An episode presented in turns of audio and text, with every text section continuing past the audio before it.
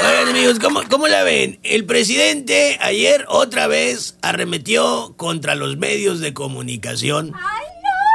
Lo hizo de una forma media extraña, haciendo unas pausas horribles. Yo creo que estaba jugando adivinanzas con los asistentes ahí, que por cierto no participaron. Yo sí voy a participar. Yo Escuchemos. lamento que los medios de información en el país estén Eh, lo cierto, tan bonitos, guapos, a gusto, serios, locos, altos. obcecados Ah, en atacar al gobierno que represento desde la comodidad de su casa, desde el baño. el tiempo del presidente Madero.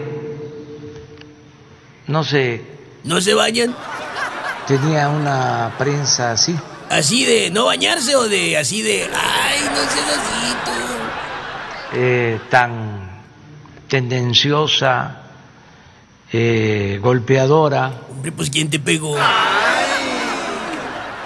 defensora de grupos corruptos, ¿Del grupo de Bartlett, de Félix Salgado o de quién? una prensa que se dedica a mentir constantemente. La regla es que tenemos eh, la prensa más eh, Linda, guapa, libre, justa, objetiva, oportuna, centrada, imparcial, protegida, profesional. la prensa más eh, No, pues me doy. lamentable este, en mucho tiempo. Nunca me hubiera imaginado la respuesta a esa adivinanza. La prensa más eh,